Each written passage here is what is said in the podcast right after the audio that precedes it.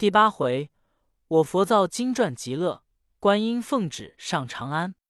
试问禅官，参求无数，往往到头虚老。磨砖作镜，积雪为梁，迷了几多年少？毛吞大海，借那须弥，金色头陀微笑。悟时超十地三成，凝滞了四生六道。谁听得绝响崖前，无荫树下，杜宇一声春晓？曹溪路险，旧岭云深，此处故人应有。千丈冰崖，午夜连开，古殿连垂香鸟。那时节，石破源流，便见龙王三宝。这一篇词名苏武曼，话表我佛如来辞别了玉帝，回至雷音宝刹，但见那三千诸佛、五百阿罗、八大金刚、无边菩萨，一个个都执着撞翻宝盖，一宝鲜花摆列在灵山仙境，梭罗双林之下接迎。如来驾住祥云，对众道：“我已。”甚深般若，遍观三界，根本性缘，毕竟寂灭，同虚空相，一无所有。舔伏乖猴，世时末时，名生死始，法相如是。说罢，放射力之光，满空有白红四十二道，南北通连。大众见了，归身礼拜。少顷间，具庆云彩雾，登上品莲台。端然坐下，那三千诸佛、五百罗汉、八金刚、四菩萨合掌近前礼毕，问曰：“闹天宫搅乱蟠桃者何也？”如来道：“那厮乃花果山产的一妖猴，罪恶滔天，不可名状，盖天神将，俱莫能降服。虽二郎捉获，老君用火锻炼，亦莫能伤损。我去时。”正在雷将中间扬威耀武，卖弄精神，被我止住兵戈，问他来历。他言有神通，会变化，又驾筋斗云，一去十万八千里。我与他打了个赌赛，他出不得我手，却将他一把抓住，只画五行山，封压他在那里。玉帝大开金阙瑶宫，请我做了首席，立安天大会谢我，却方辞驾而回。大众听言喜悦，几口称扬。谢罢，各分班退，各执乃是，共乐天真。果然是瑞霭漫天竺，红光拥世尊。西方称第一，无相法王门。常见玄元现果，麋鹿衔花，青鸾舞，彩凤鸣，灵龟捧寿，仙鹤擎之。安享净土之源。受用龙宫法界，日日花开，时时果熟。习静归真，参禅果正，不灭不生，不增不减。烟霞缥缈随来往，寒暑无亲不计年。诗曰：去来自在任悠游，也无恐怖也无愁。极乐场中具坦荡，大千之处没春秋。佛祖居于灵山大雷音宝刹之间。一日，唤聚诸佛、阿罗、揭谛、菩萨、金刚、比丘僧，你等众曰：“自福观园安天之后，我处不知年月，料凡间有半千年矣。今值孟秋望日，我有一宝盆，盆中具设百样奇花、千般异果等物，与汝等享此盂兰盆会，如何？”盖众一个个合掌礼佛三匝领会。如来却将宝盆中花果品物，这阿傩捧定，这家业不散。大众感激，各献施身谢。福师曰：“福星光耀世尊前，福纳弥深远更绵。福德无疆同地久，福缘有庆与天连。福田广种年年盛，福海宏深岁岁坚。福满乾坤多福音，福增无量永周全。”陆师曰：“陆众如山彩凤鸣，陆随时泰住长庚，陆天万湖生康健，陆享千钟是太平，陆奉齐天还永固，鹿鸣四海更澄清，陆恩远既多瞻仰，陆绝无边万国荣。”受师曰：“寿星献彩对如来，寿玉光华自此开。寿果满盘生瑞霭，寿花新彩插莲台。寿诗清雅多奇妙，寿曲调音暗美才。寿命延长同日月，寿如山海更悠哉。众菩萨献毕，因请如来明示根本，直解源流。那如来微开善口，敷衍大法，宣扬正果，讲的是三乘妙典，五蕴楞严。但见那天龙围绕，花雨缤纷，正是禅心朗照千江月，真性清寒万里天。如来讲罢，对众言曰：“我观四大部洲，众生善恶各方不一。东胜神州者，敬天理地，心爽气平；北拒泸州者，虽好杀生，只因虎口，性拙情疏，无多作茧。我犀牛贺州者，不贪不杀，养气乾灵，虽无上真，人人固受。但那南赡部洲者，贪淫乐祸。”多杀多，正所谓口舌凶场，是非恶海。我今有三藏真经，可以劝人为善。诸菩萨闻言，合掌皈依，向佛前问曰：“如来有那三藏真经？”如来曰：“我有法一藏、谈天论一藏、说地经一藏、夺鬼三藏，共计三十五部。”该一万五千一百四十四卷，乃是修真之经，正善之门。我待要送上东土，颇奈那方众生愚蠢，毁谤真言，不识我法门之旨要，怠慢了瑜伽之正宗。怎么得一个有法力的去东土寻一个善信，教他苦历千山，远经万水，到我处求取真经，永转东土，劝化众生。却乃是个山大的福缘，海深的善庆，谁肯去走一遭来？当有观音菩萨行进莲台，礼佛三匝道：“弟子不才，愿上东土寻一个取经人来也。”诸众抬头观看，那菩萨礼缘四德，志满金身，璎珞垂珠翠，香环结宝明，乌云巧叠盘龙髻，袖带轻飘彩凤翎。碧玉纽，素罗袍，祥光笼罩；锦绒裙，金络锁，瑞气遮盈。眉如小月，眼似双星。玉面天生喜，朱唇一点红。净瓶甘露年年盛，斜插垂杨岁岁青。解八难，度群生，大慈悯。故镇泰山，居南海，救苦寻生，万称万应。千圣千灵，蓝星星紫竹会性爱相腾。他是珞珈山上慈悲主，朝阴洞里活观音。如来见了，心中大喜，道：“别个是也去不得，须是观音尊者神通广大，方可去得。”菩萨道：“弟子此去东土，有甚言语吩咐？”如来道：“这一去，要踏勘路道。”不许在霄汉中行，须是要半云半雾，目过山水，谨记尘土远近之术，叮咛那取经人。但恐善性难行，我与你五件宝贝，即命阿傩、迦叶取出锦服袈裟一领，九环锡杖一根，对菩萨言曰：“这袈裟、锡杖可与那取经人亲用。若肯艰辛来此，穿我的袈裟，免堕轮回。”持我的锡杖，不遭毒害。这菩萨皈依拜领，如来又取出三个锅，递与菩萨道：“此宝唤作锦锅儿，虽是一样三个，但只是用个不同。我有金紧进的咒语三篇。假若路上撞见神通广大的妖魔，你须是劝他学好，跟那取经人做个徒弟。他若不服使唤，可将此箍与他戴在头上。”自然见肉生根，葛衣所用的咒语念一念，眼胀头痛，脑门皆裂，管教他入我门来。那菩萨闻言，踊跃作礼而退，即唤会案行者随行。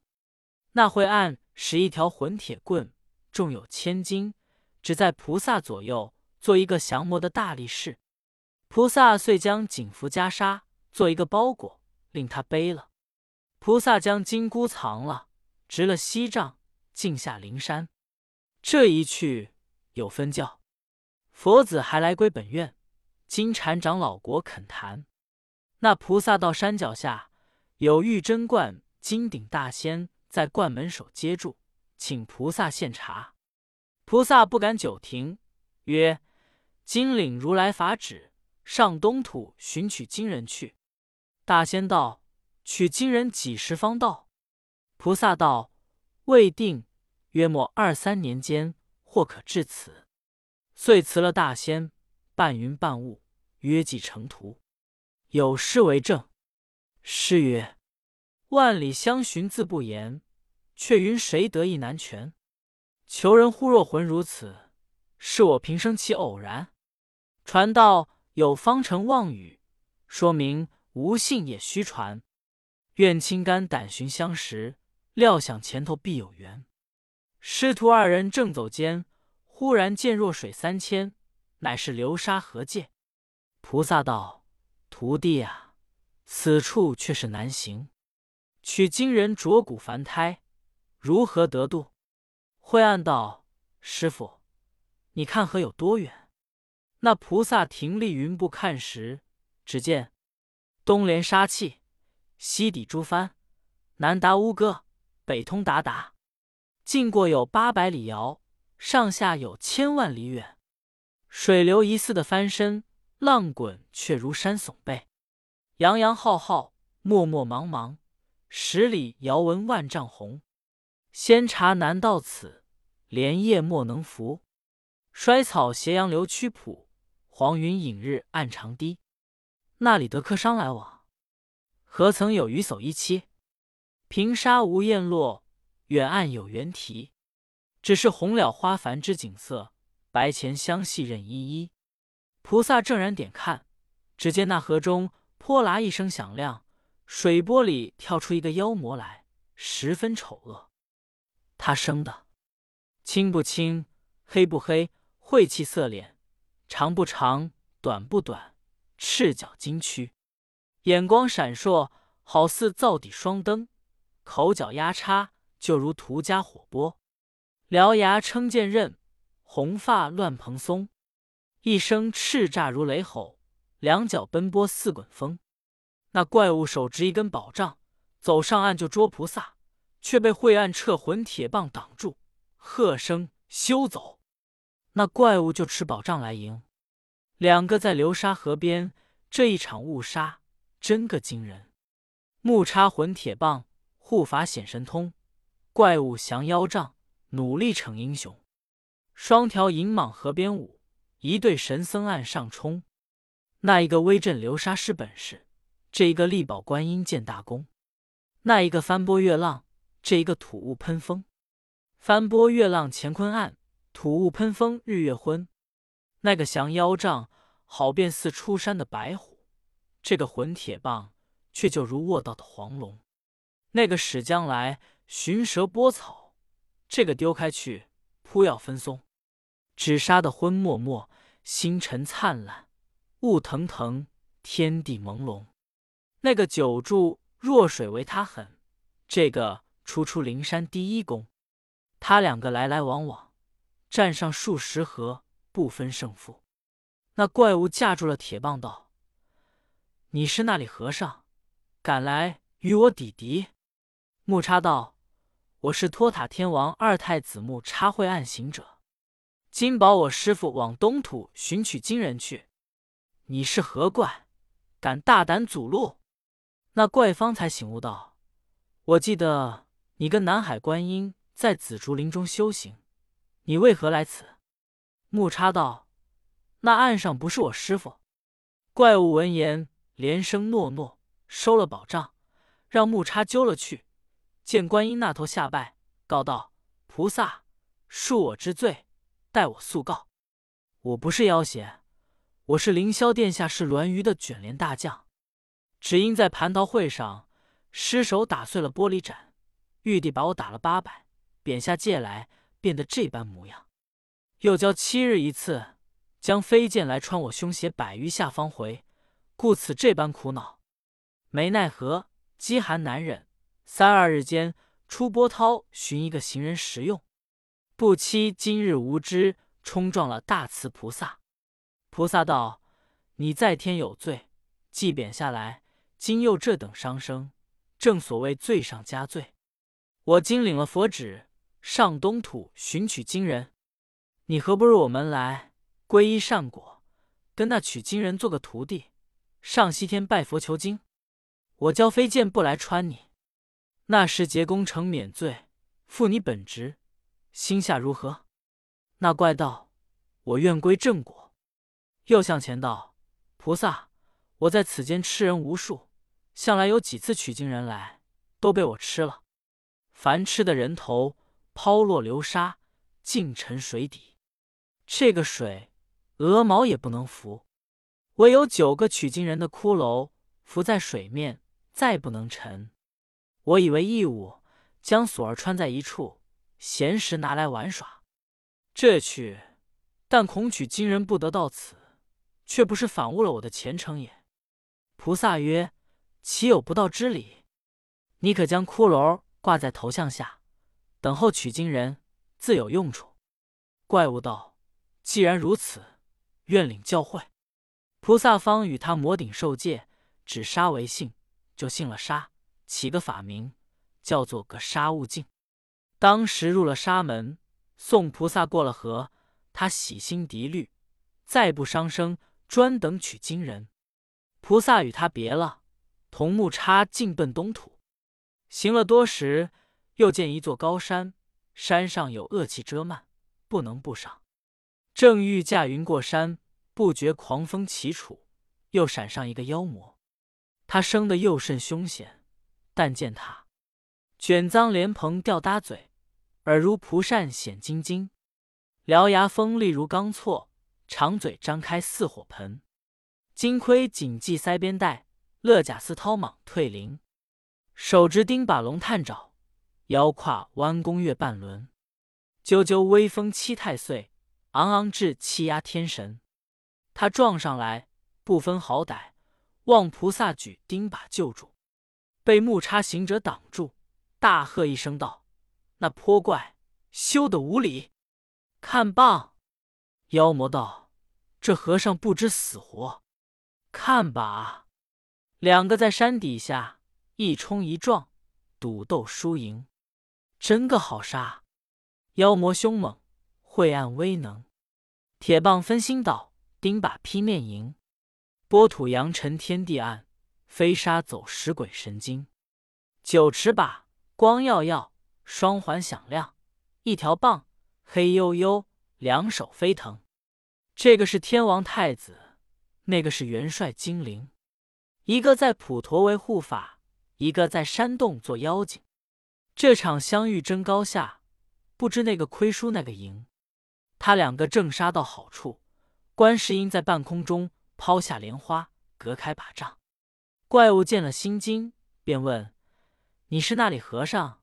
敢弄什么眼前花儿哄我？”木叉道：“我把你个肉眼凡胎的泼物！我是南海菩萨的徒弟，这是我师傅抛来的莲花，你也不认得脸。”那怪道：“南海菩萨可是扫三灾救八难的观世音吗？”木叉道：“不是，他是谁？”怪物瞥了钉耙，那头下礼道：“老兄，菩萨在那里？累烦你引荐一引荐。”木叉仰面指道：“那不是。”怪物朝上磕头，厉声高叫道：“菩萨恕罪，恕罪！”观音按下云头，前来问道：“你是那里成精的野史？何方作怪的老智，敢在此间挡我？”那怪道。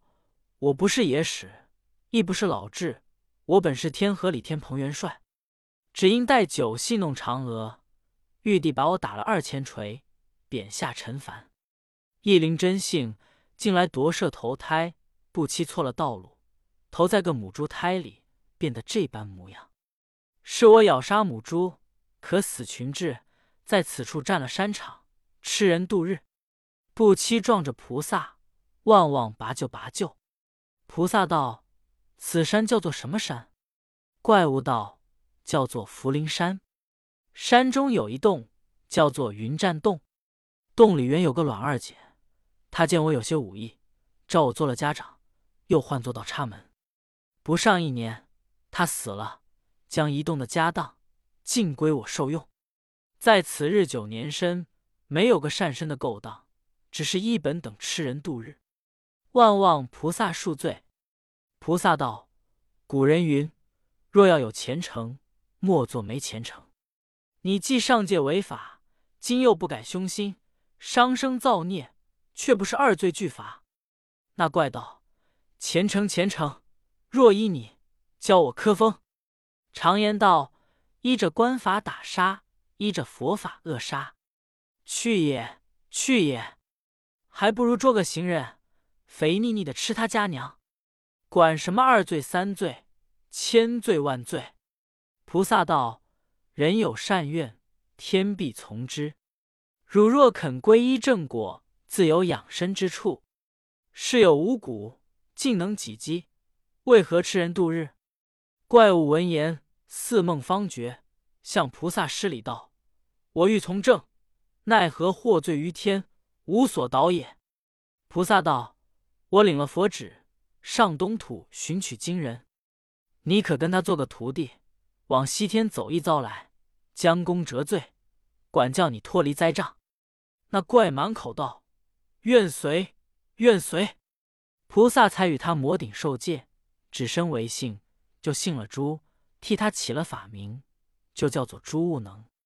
遂此领命归真，持斋把素，断绝了五荤三宴。专候那取经人，菩萨却与木叉辞了悟能，半星云雾前来。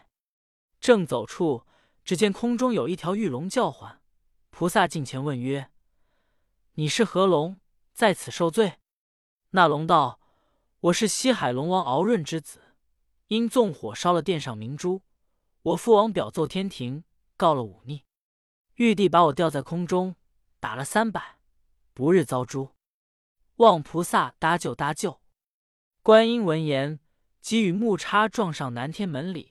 早有秋，张二天师接着问道：“何往？”菩萨道：“贫僧要见玉帝一面。”二天师急忙上奏，玉帝遂下殿迎接。菩萨上前礼毕道：“贫僧领佛旨上东土寻取经人，路遇孽龙悬吊，特来启奏，饶他性命。”赐予贫僧，教他与取经人做个脚力。玉帝闻言，即传旨赦宥，刹天将解放，送与菩萨。菩萨谢恩而出。这小龙叩头谢活命之恩，听从菩萨使唤。菩萨把他送在深涧之中，只等取经人来，变作白马上西方立功。小龙领命，前身不提。菩萨带引木叉行者过了此山。又奔东土，行不多时，忽见金光万道，锐气千条。木叉道：“师傅，那放光之处，乃是五行山了。见有如来的压帖在那里。”菩萨道：“此却是那搅乱蟠桃会、大闹天宫的齐天大圣，今乃压在此也。”木叉道：“正是，正是。”师徒俱上山来观看帖子。乃是俺妈那八咪欧六字真言。菩萨看罢，叹息不已，作诗一首。诗曰：“勘探妖猴不奉公，当年狂妄逞英雄。七星搅乱蟠桃会，大胆私行都帅公。十万军中无敌手，九重天上有威风。自遭我佛如来困，何日书身再显功？”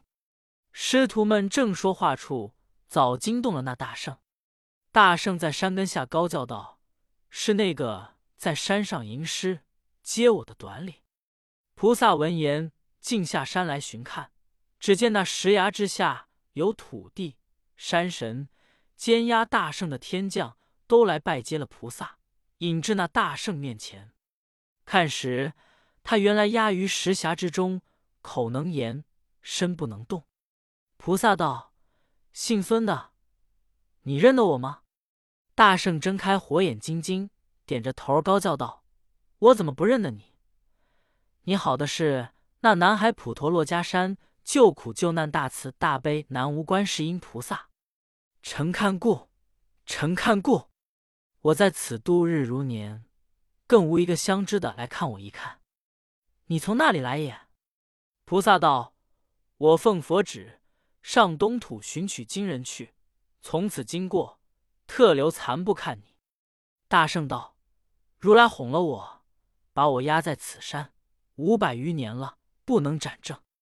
万望菩萨方便一二，救我老孙一救。”菩萨道：“你这厮罪业弥深。”救你出来，恐你又生祸害，反为不美。大圣道：“我已知悔了，但愿大慈悲指条门路，情愿修行。这才是人心生一念，天地尽皆知。善恶若无报，乾坤必有私。”那菩萨闻得此言，满心欢喜，对大圣道：“圣经云：出其言善，则千里之外应之。”出其言不善，则千里之外为之。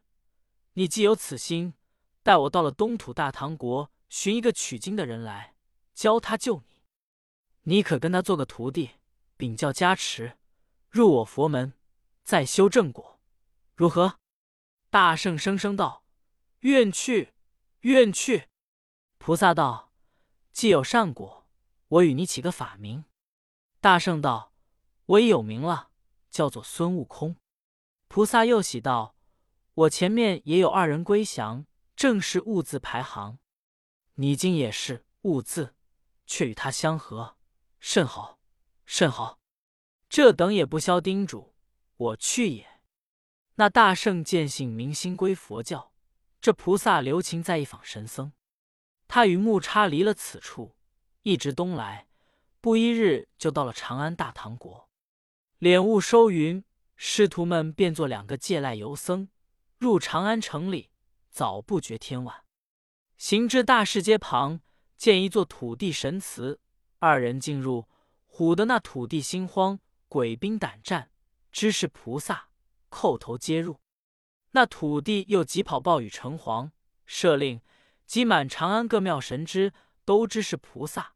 参见告道：菩萨。恕众神皆持之罪。菩萨道：“汝等切不可走漏一毫消息。我奉佛旨，特来此处寻访取经人。见你庙宇，全住几日，待访着真僧即回。”众神各归本处，把个土地敢在城隍庙里暂住。他师徒们隐遁真行，毕竟不知寻出那个取经人来。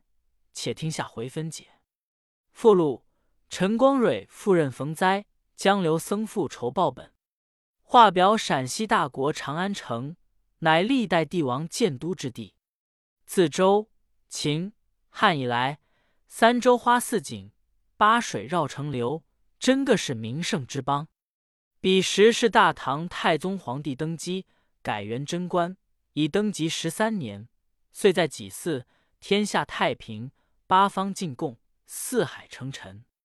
忽一日，太宗登位，聚集文武众官，朝拜礼毕，有位征丞相出班奏道：“方今天下太平，八方宁静，应依古法，开立选场，招取贤士，着用人才，以资化礼。”太宗道：“贤卿所奏有理，就传招贤文榜，颁布天下各府州县不拘军名人等，但有读书如流。”文艺名唱，三场精通者，前赴长安应试。此榜行至海州地方，有一人姓陈名鄂，表字光蕊。见了此榜，及时回家，对母张氏道：“朝廷颁下皇榜，召开南省考取贤才，孩儿意欲前去应试。倘得一官半职，显亲扬名，封妻应子，光耀门闾，乃儿之志也。”特此禀告母亲，前去。张氏道：“我儿读书人，幼儿学，壮而行，正该如此。但去赴举，路上需要小心。得了官，早早回来。”光蕊便吩咐家童收拾行李，即拜辞母亲，攒成前进。到了长安，正值大开选场，光蕊就进场。考毕，中选，即廷试三策。唐王御笔亲赐状元，跨马游街三日。不期游到丞相因开山门首，有丞相所生一女，名唤温娇，又名满堂娇，未曾婚配，正高洁彩楼，抛打绣球补序。世侄陈光蕊在楼下经过，小姐一见光蕊人才出众，知是新科状元。心内十分欢喜，就将绣球抛下，恰打着光蕊的乌纱帽。猛听得一派笙箫戏乐，十数个婢妾走下楼来，把光蕊马头挽住，迎状元入相府成婚。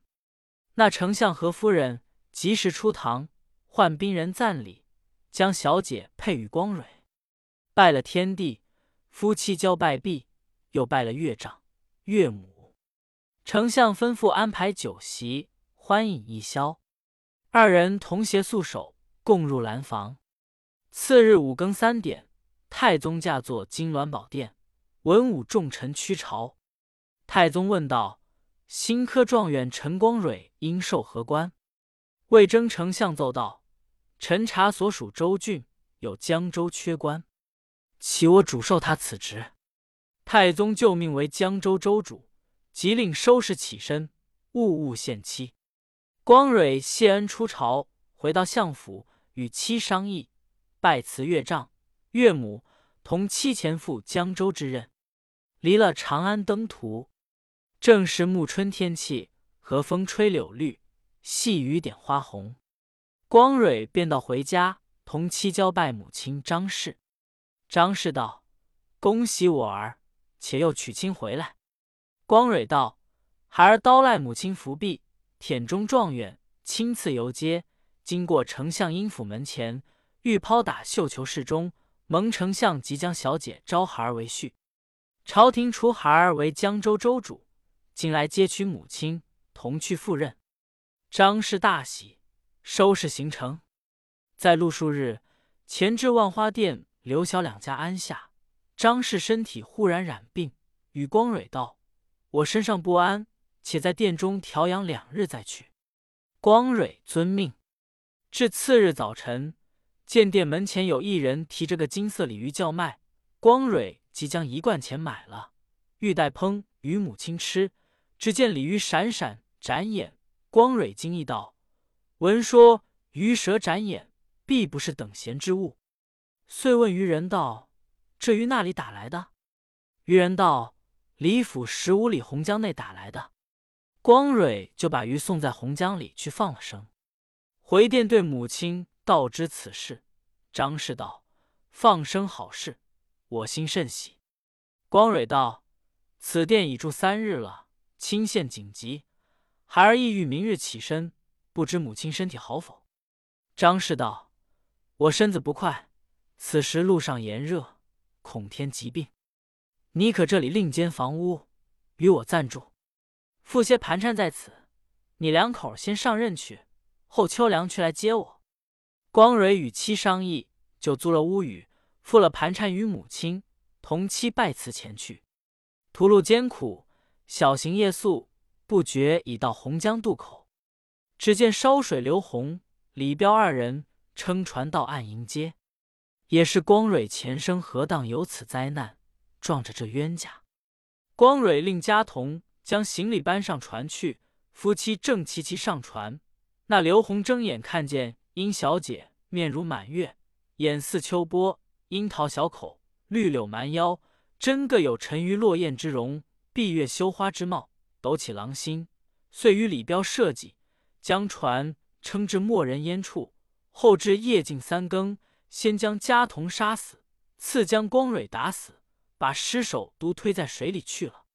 小姐见他打死了丈夫，也便将身赴水。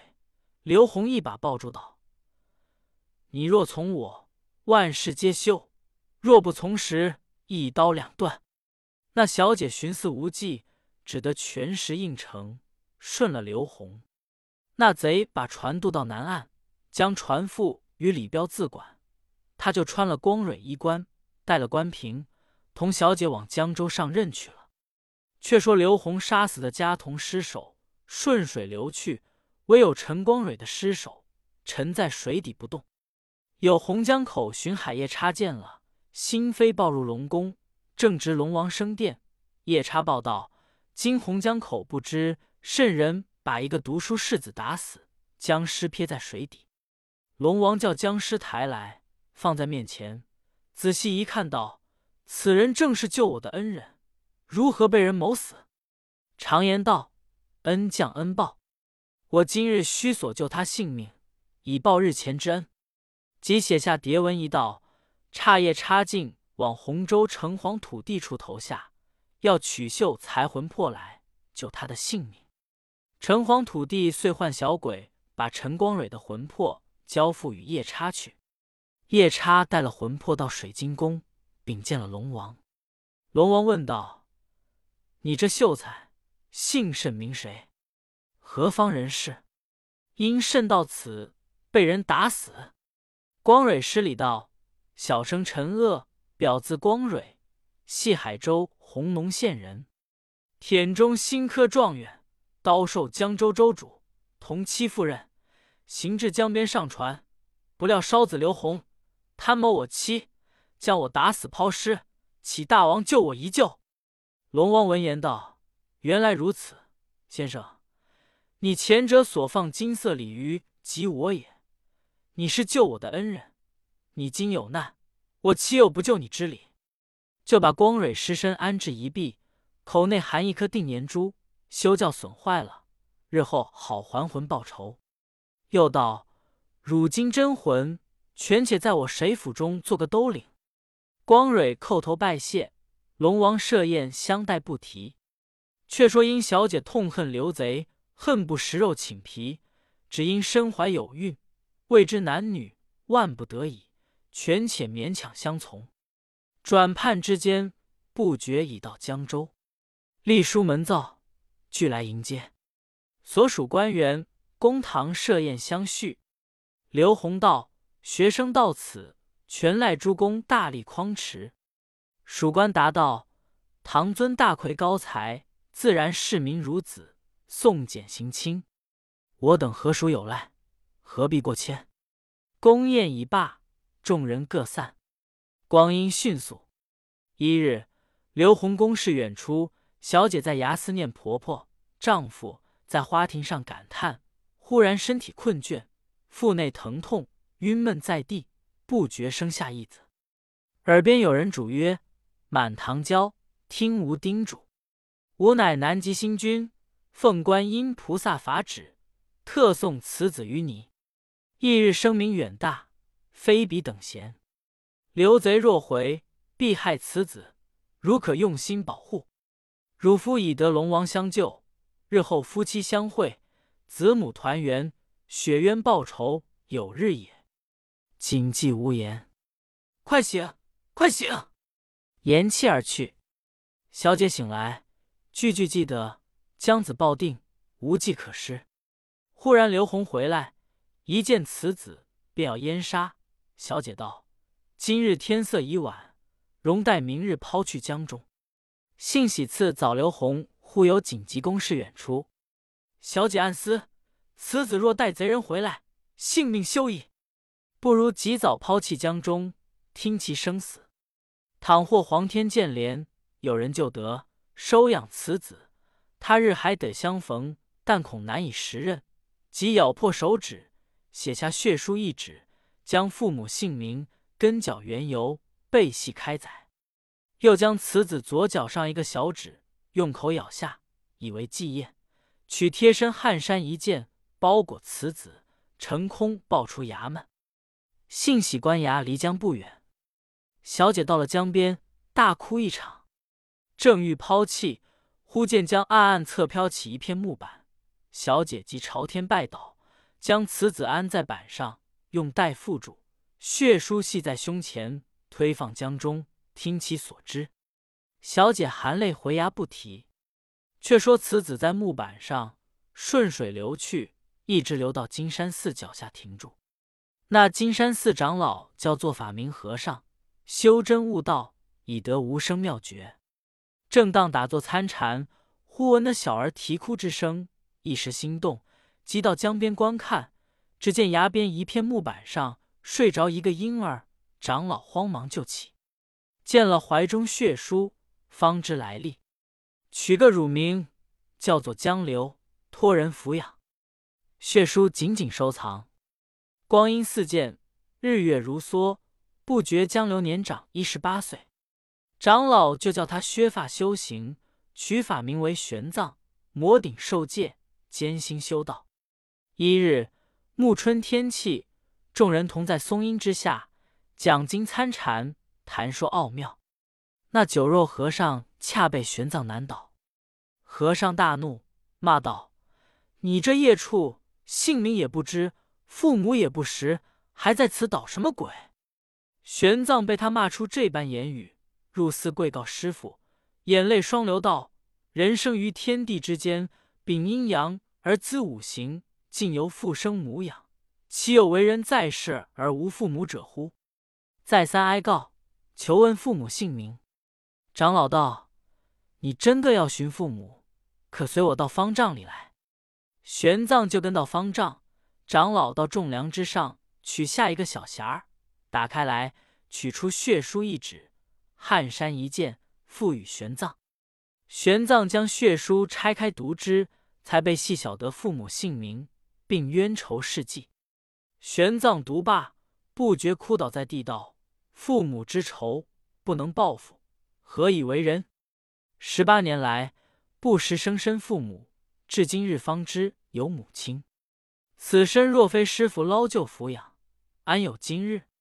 容弟子去寻见母亲，然后头顶香盆，重建殿宇，报答师傅之深恩也。”师傅道：“你要去寻母。”可带着血书与汉山前去，只做化缘，竟往江州司衙，才得你母亲相见。玄奘领了师傅言语，就做化缘的和尚，进至江州。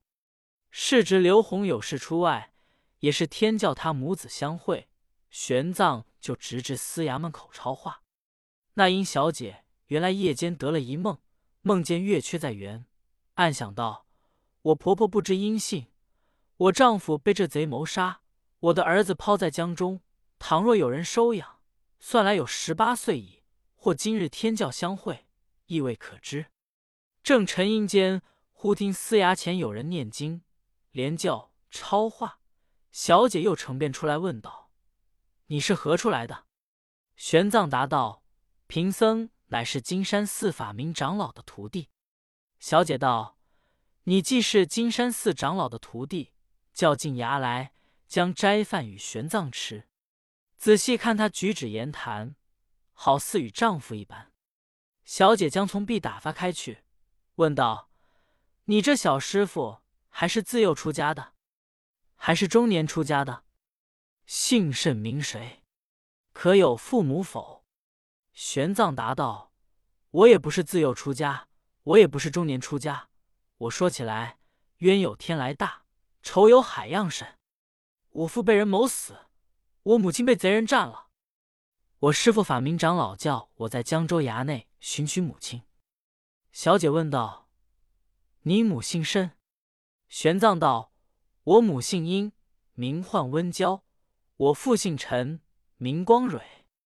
我小名叫做江流，法名取为玄奘。”小姐道：“温娇就是我。”但你今有何凭据？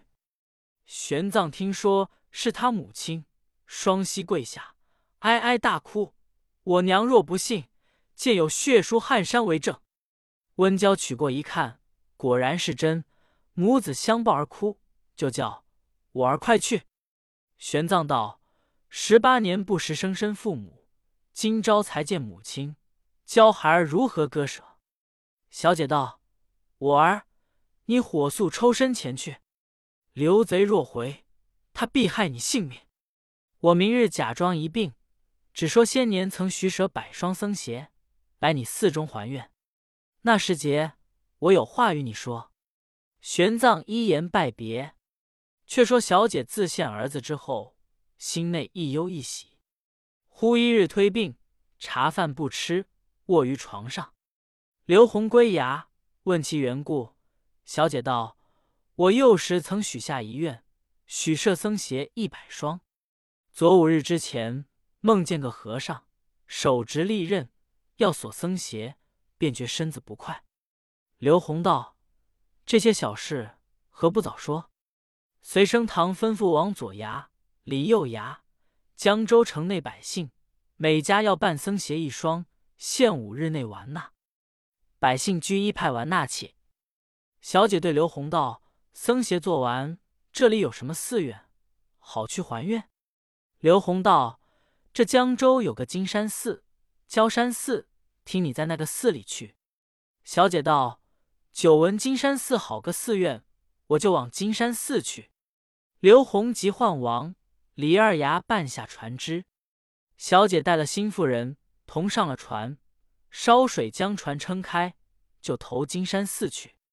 却说玄奘回寺，见法明长老，把前相说了一遍，长老甚喜。次日，只见一个丫鬟先到，说夫人来寺还愿。众僧都出寺迎接。小姐进进寺门，参了菩萨，大设斋称，唤丫鬟将僧鞋数袜托于盘内。来到法堂，小姐复拈新香礼拜，就叫法明长老分表与众僧去气。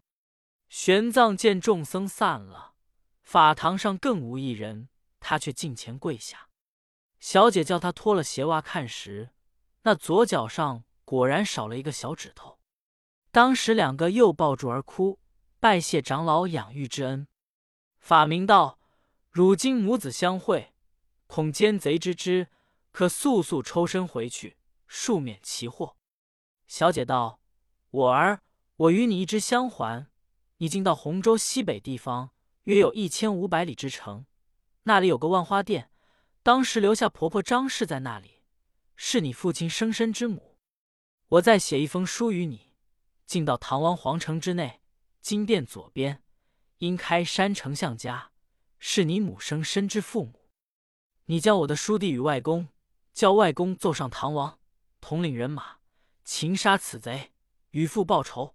那时。才救得老娘的身子出来，我今不敢久停，诚恐贼汉怪我归迟，便出寺登舟而去。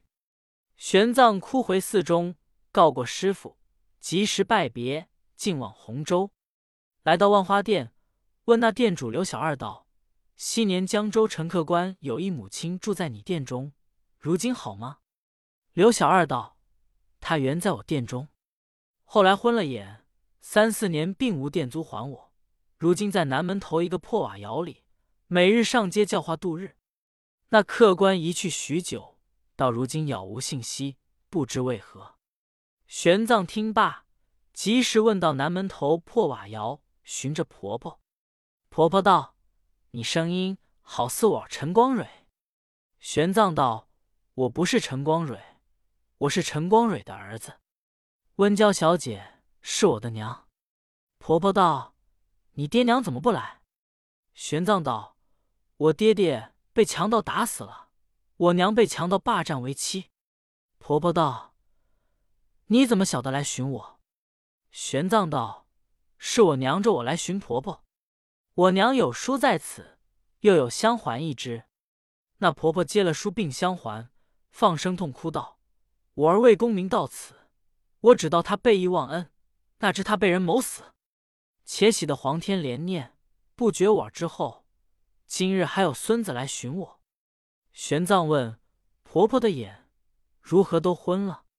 婆婆道：“我因思量你父亲，终日悬望，不见他来，因此上哭得两眼都昏了。”玄奘便跪倒向天祷告道：“念玄奘一十八岁，父母之仇不能报复，今日。”领母命来寻婆婆，天若怜见弟子诚意，保我婆婆双眼复明。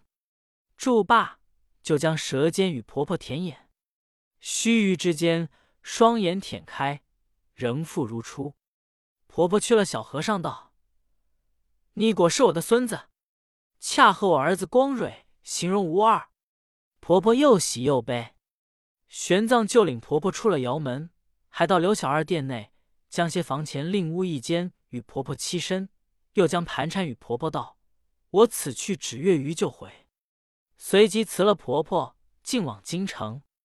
寻到皇城东街阴丞相府上，与门上人道：“小僧是亲戚，来探相公。”门上人禀知丞相，丞相道：“我与和尚并无亲眷。”夫人道：“我昨夜梦见我女儿满堂娇来家，莫不是女婿有书信回来也？”丞相便叫请小和尚来到厅上。小和尚见了丞相与夫人。哭拜在地，就怀中取出一封书来，递与丞相。丞相拆开，从头读罢，放声痛哭。夫人问道：“相公有何事故？”丞相道：“这和尚是我与你的外甥，女婿陈光蕊被贼谋死，满堂娇被贼强占为妻。”夫人听罢，亦痛哭不止。丞相道：“夫人休得烦恼。”来朝奏知主上，亲自统兵，定要与女婿报仇。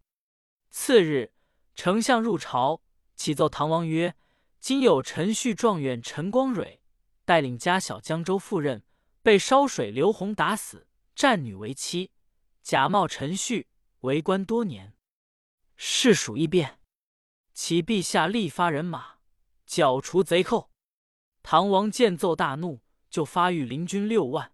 着因丞相督兵前去，丞相领旨出朝，即往交场内点了兵，竟往江州进发。小行夜宿，星落鸟飞，不觉已到江州。因丞相兵马聚在北岸下了营寨。星夜令金牌下户换到江州同知周盼二人。丞相对他说知此事，叫他提兵相助，一同过江而去。天尚未明。就把刘洪衙门围了。刘洪正在梦中，听得火炮一响，金鼓齐鸣，重兵杀进司衙。刘洪措手不及，早被擒住。丞相传下军令，将刘洪一干人犯绑赴法场，令众军聚在城外安营去了。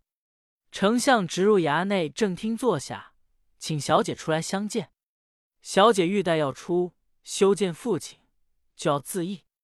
玄奘闻之，急急将母解救，双膝跪下，对母道：“儿与外公统兵至此，与父报仇。